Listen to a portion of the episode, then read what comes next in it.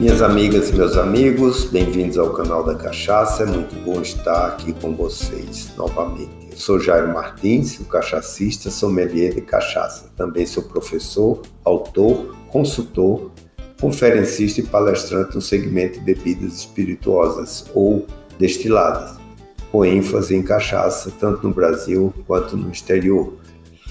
Então, no canal da Cachaça, nós temos um, uma série de quadros, né? E um dos quadros, realmente, eu diria, de bastante assiduidade, né, do nosso é, ouvinte, é o Cachacista Responde. E através dele nós recebemos perguntas com o objetivo, né, de elucidar e tirar dúvidas, né, sobre, sobre a cachaça. E eu recebi uma pergunta do José Damiani, de Florianópolis, Santa Catarina. E o Damiani pergunta, né, por que se fala tanto sobre a IN13 no setor da cachaça? Damiani, muito boa a sua pergunta, porque às vezes né, os técnicos especialistas começam a falar essas siglas, né? Nesse caso, IN13 chama-se Instrução Normativa número 13 com isso, muita gente diz: por quê? O que é a IN13 na realidade? Claro que eu não vou aqui, né, vou responder de forma sucinta. Depois nós podemos, em outra oportunidade, apresentar um episódio com mais detalhes sobre a IN13. Mas é importante você saber que a IN13 é uma norma administrativa. Eu posso dizer que é uma das principais existentes para o segmento da cachaça ela fixa e estabelece a identidade e as características de qualidade da aguardente de cana e da cachaça. É, então é interessante dizer que todos aqueles parâmetros, as classificações, as denominações, elas estão tratadas na IN13.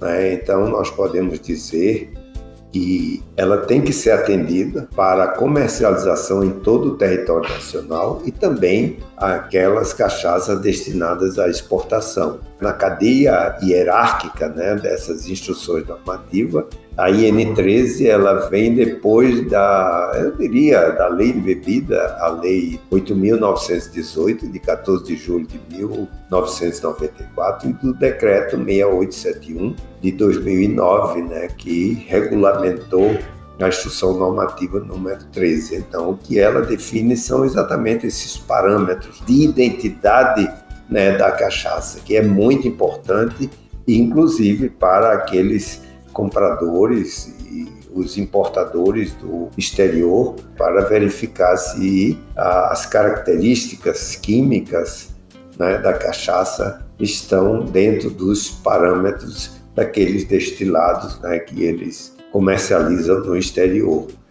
Então é importante saber que a IN13 ela está tendo um processo de, de evolução agora.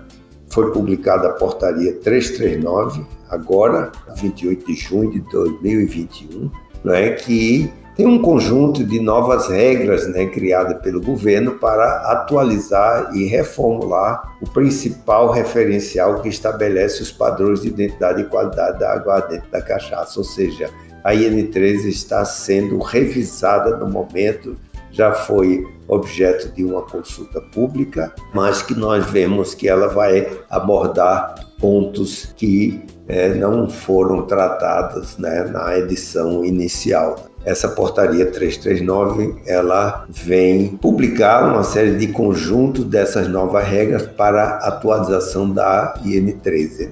Hierarquicamente é uma das principais instruções normativas para a cachaça.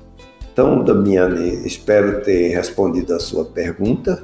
Né? E com isso, nós convidamos mais ouvintes para participar. Você pode mandar sua pergunta para o quadro Cachacista Responde pelo WhatsApp 11 93489 0662.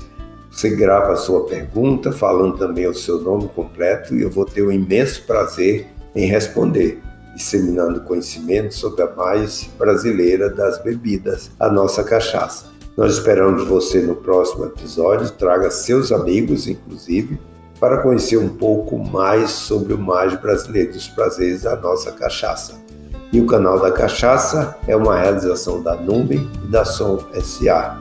Até o próximo encontro. Um forte abraço a todos.